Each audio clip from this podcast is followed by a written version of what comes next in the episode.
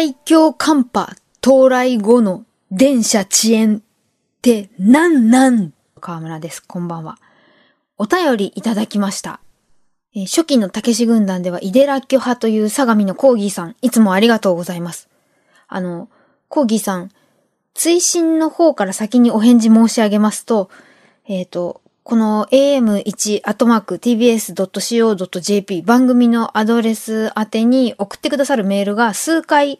メーラーデーモン、あの、エラーとして返ってきてしまうということだったんですけれども、これ、あの、アットマーク以降が Yahoo とか Gmail とか、あの、誰でも作れちゃうやつだと、どうやらセキュリティでスパムかもって言って弾かれちゃうぽいんですよね。なんとなくそんな気がします。番組宛てにお便り来た嬉しいと思って開けると、なんかスパムがすごくて、こう、日本語だけじゃなくて、あの英訳すると、全世界を滑る、あなたに宇宙のエネルギーをみたいな変な、ワールドワイドなスパムとかがいっぱい来てるんで、で、最近全然来なくなった。きっと、あの、システムの方々がそうなんないようにセキュリティをめちゃめちゃ強化してると思うので、全然、あの、エラーで帰ってきちゃったとか気にしないで、こういうこと話してみたいなことを、あの、皆さんも気軽に am1-tbs.co.jp までメールいただけたらと思います。え、もとい、お便り本文で、あの、コーギーさん、私が去年、何よりもお仕事を変わられたのが衝撃的でした。過ぎました。までおっしゃってくださっていて、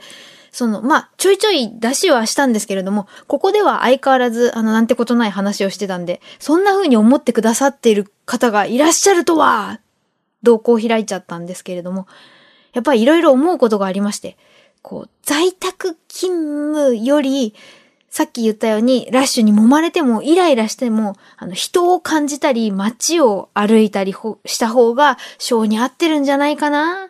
とかですね。あの、同じ場所に、ふふんっていると、なんか実際大したこともやってないくせに、やってる感出すのが上手くなっちゃって、で、あの、蓋を開けてみたら実は若い世代に煙たがられてて、痛い空っぽなミドル、シニアになってしまうのではないかという危機感をバリバリに感じまして。だ、ならば、その罵倒されても馬鹿にされても、ちょっと一から中身ないなりにやる、なんかやるっていうことを積み重ねていかないとまずいぞってことで決めたんですけれども、決めたから成功ってわけじゃなくて、もう日々、もう試行錯誤、もうあっち行ったら壁、こっち行ったら崖みたいな日々を過ごしております。はい。で、そんな、もろもろ濃かった2022年の最後にコロナにバカーンってかかりまして、もうちょっとだけコロナにかかった話をさせてください。その、やっとこさ、お医者さん2件見つけて診察受けたのに、え、処方された薬これだけ？みたいな状態だったわけです。で、あの、苦しさの種類が変わっちゃうっていう症状がおかしくなって、不能、不安が募る時期に、ドラッグストアとかみんな冬休みに入ってしまう。で、一番峠だったのが、年またぎの31日から1月1日になる夜中。あの、一歩間違うと、ベロンに乗っかってる痛い痰みたいなのが、気管支とか肺に降りちゃう苦しいっていう時があったんです。で、手元には、その薬どんどん少なくなっていっちゃって、葛根糖と、あの、万一の時というか、体質改善のために鼻のど強くするためにというか、多めにもらっていた漢方14番しかないと。どうしよう、その救急車を呼ぶわけにもいかないし苦しいし、とりあえず朝が来るまでなんとかやり過ごしたい。どうしたと思いますか？あの、漢方をもらった時に飲み方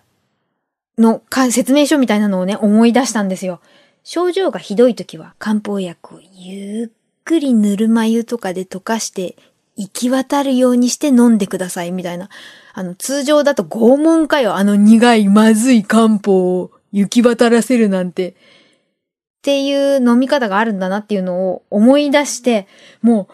う、やれるだけのことはししようと、それでもう朝起きて入院とかならもうしょうがないと思って、その意を決して、苦いその漢方たちを、ベロの付け根のあの痛みのマグマの部分に乗っけて、その水とかで飲まないで漢方薬を乗っけてそのまんま眠ったんですね。するとどうでしょう？初日の出が上がって、あの、朝まで眠れて、なんとか峠を脱したっていうね。その目覚めた時になんか戻ってきたっていうか、あの、痛いは痛いんですよ。だけど、こう、知ってる世界に戻ってきた？知ってる痛い種類の最悪なぐらいになった。と、もうとにかく、ありがとう漢方って思ったことと、